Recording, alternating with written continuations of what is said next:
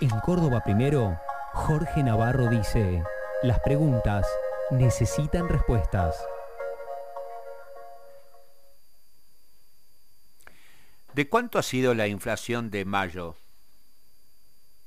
¿Cuánto será? ¿A cuánto alcanzará la inflación de junio, de julio? ¿El ministro Guzmán logrará controlar en la segunda mitad del año, por lo menos, para que no supere el 60-65% anual? el alza de precios en la Argentina cuando en Estados Unidos y en Europa la inflación ya está a niveles récord de las últimas décadas? ¿Se cumplirán las advertencias que indican que se puede llegar a una hambruna en ciertos sectores de la humanidad si continúa la guerra en Ucrania tras la invasión de Rusia?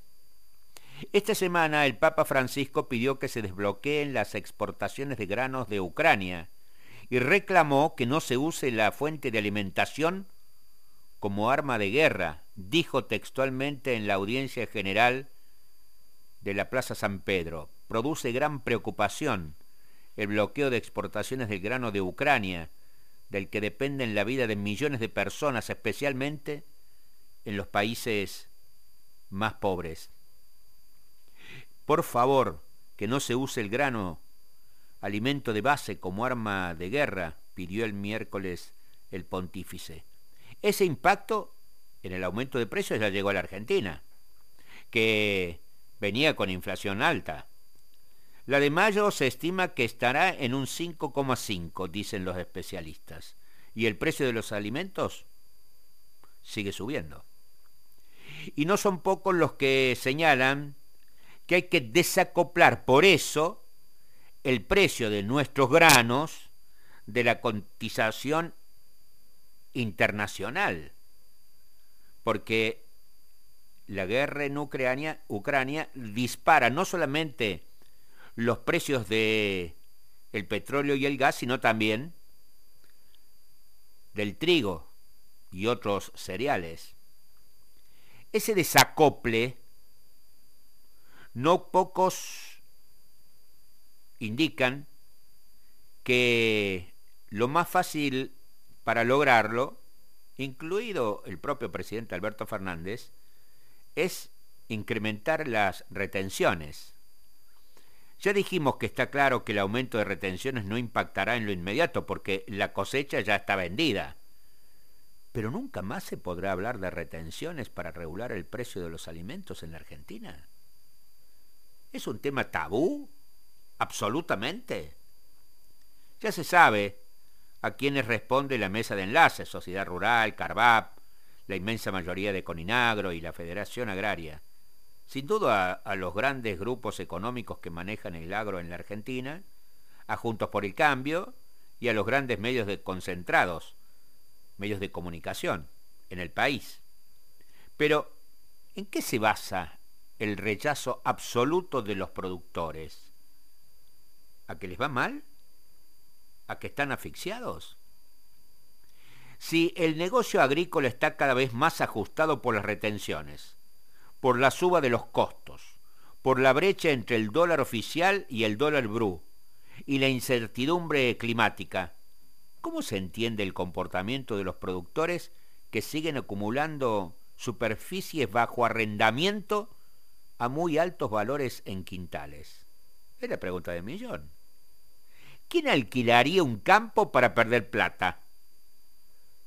El informe de fines de abril y principios de mayo de la Bolsa de Comercio de Rosario muestra esa contradicción al informar, entre otras cosas, que, por ejemplo, en la rica zona de nuestro Marco Juárez, en el sur de Córdoba, que se caracteriza por su alta productividad agrícola, los precios de los arrendamientos han superado en algunos casos los 20 quintales de soja, con picos de 22 y un promedio de 18 quintales para la zona.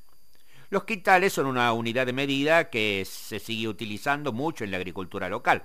Cada uno de ellos equivale a 100 kilos.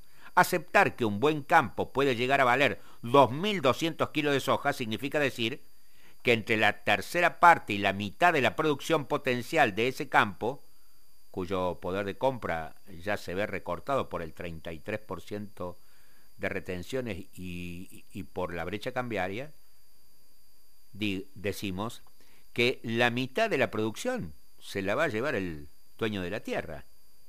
El propio informe de la Bolsa de Comercio indica que el 80% de los propietarios de superficies chicas alquilan sus campos.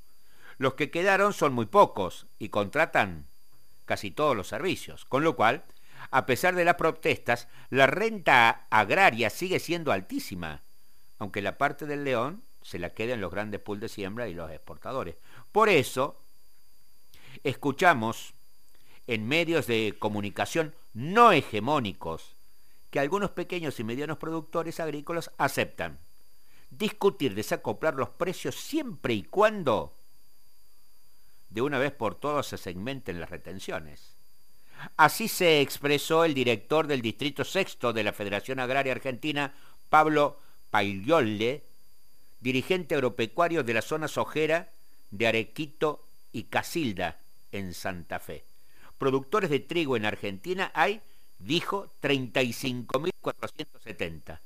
Del total, solo 4.000 producen el 80% del trigo. Nosotros cuando pensamos en las retenciones decimos que no podemos hablar de retenciones sin hablar de segmentación de retenciones. Sí. O sea que cuando decimos segmentar las retenciones decimos que no se le puede aplicar las mismas retenciones a un productor de 30, 40 hectáreas de acá del sur de Santa Fe que Agrocopatel que trabaja 150 mil eh, hectáreas, mm. digamos. Tengamos en cuenta lo siguiente, en la Argentina hay 35.470 productores que hacen trigo. Mm. Repito, 35.470 productores hacen trigo. De esos 35.000 productores que hacen trigo, solo 4.000 producen el 85% del trigo en la Argentina. O sea, cuando se habla de retenciones, tenemos que ver a qué sector le vamos a aplicar las retenciones. ¿Qué sectores tuvo esa eh, ganancia eh, inesperada producto de el aumento de los commodities, producto de, la guerra? Entonces, nosotros eh, tenemos una posición clara, o sea, creemos que es un instrumento que puede ayudar a desacoplar los precios internacionales y los precios internos, pero también puede, bien aplicada, las retenciones puede tener un efecto distributivo. Mm. Eh, ¿En qué sentido digo un efecto distributivo? Hoy el 70% de los campos se trabaja sobre la base de arrendamiento. ¿Quiénes alquilan esos campos? Lo alquila centralmente el que tiene mayor poder eh, financiero, digamos, ¿no? lo, terminan alquilando los eh, grupos concentrados. Estamos viendo un fuerte proceso de concentración, no solo ya de la propiedad, sino en la producción eh, de la tierra.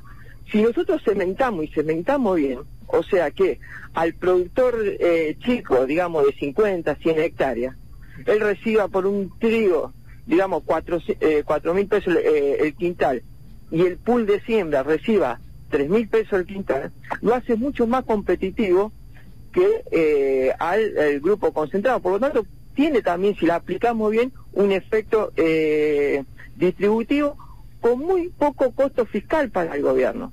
Porque estamos hablando de que el 31 mil productores agropecuarios producen casi, o sea, el 80-90% de los productores agropecuarios producen tan solo el 15% de la producción de trigo. Por lo tanto, el costo fiscal para el gobierno, yo creo que podría aumentar las retenciones a los grupos concentrados, inclusive bajarle las retenciones a los eh, pequeños productores. Ahora bien, más allá de lo que explica muy claramente ese dirigente de la Federación Agraria del Sur de la provincia de Santa Fe, si no hay condiciones para debatir en el Congreso Nacional el tema de las retenciones, es todo, es todo un ejercicio intelectual.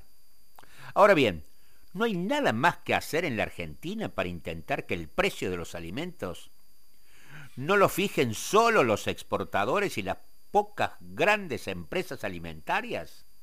y que los argentinos podamos decir, che, voy al súper y no dejo mi vida?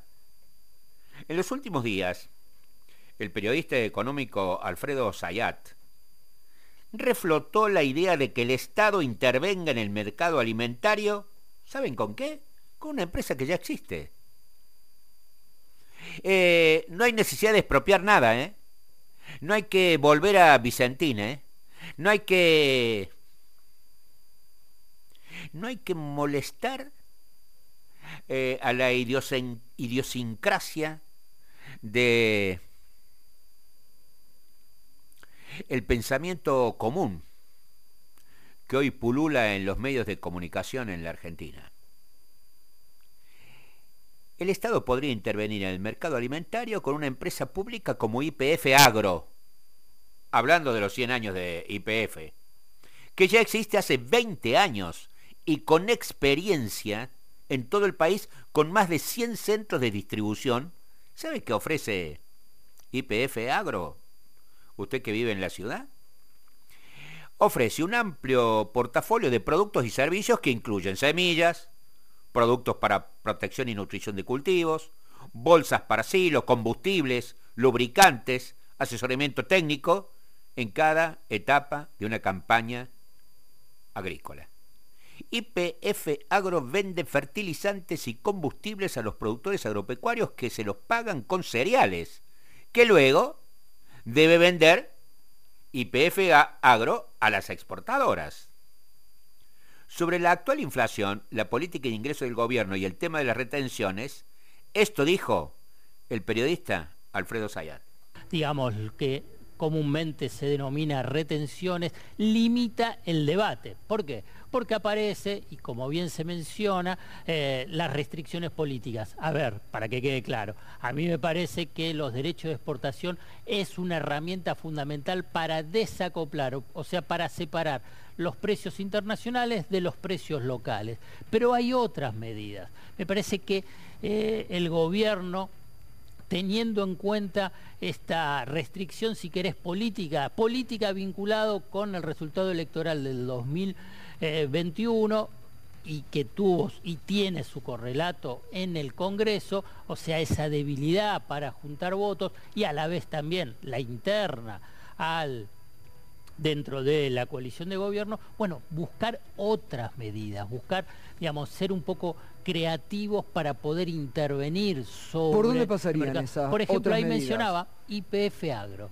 Cuando vos Agro. tenés, digamos, una herramienta que ya existe, que es Claro. IPF Agro, ¿por qué IPF Agro no puede empezar a jugar en, eh, en el mercado de comercialización? Claro, no fue de- Vicentín, pero Claro. tenemos IPF Agro. ¿Y qué le Exacto, pasa? Hay que darle exacto. volumen a IPF Agro. Y claro, exactamente, darle volumen y además de darle volumen están los recursos, están los recursos, por ejemplo, esos 400 millones Sí. de dólares cuando se subieron esos dos puntos de las retenciones para las exportaciones de aceite y harina de soja que van para el fondo de estabilización de trigo, eso es un recurso, pero también con la- la- el, el aumento de los precios internacionales, yo creo que se puede llegar a juntar Ahora, entre mil es mil- llamativo. Pero pará, hay un dato. Sí.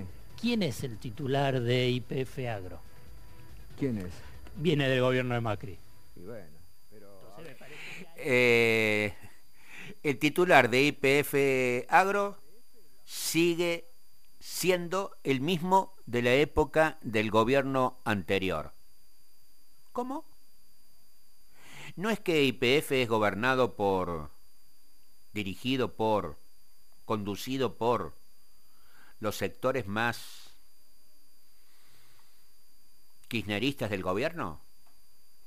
¿Por qué seguirá al frente de IPF Agro según Sayat?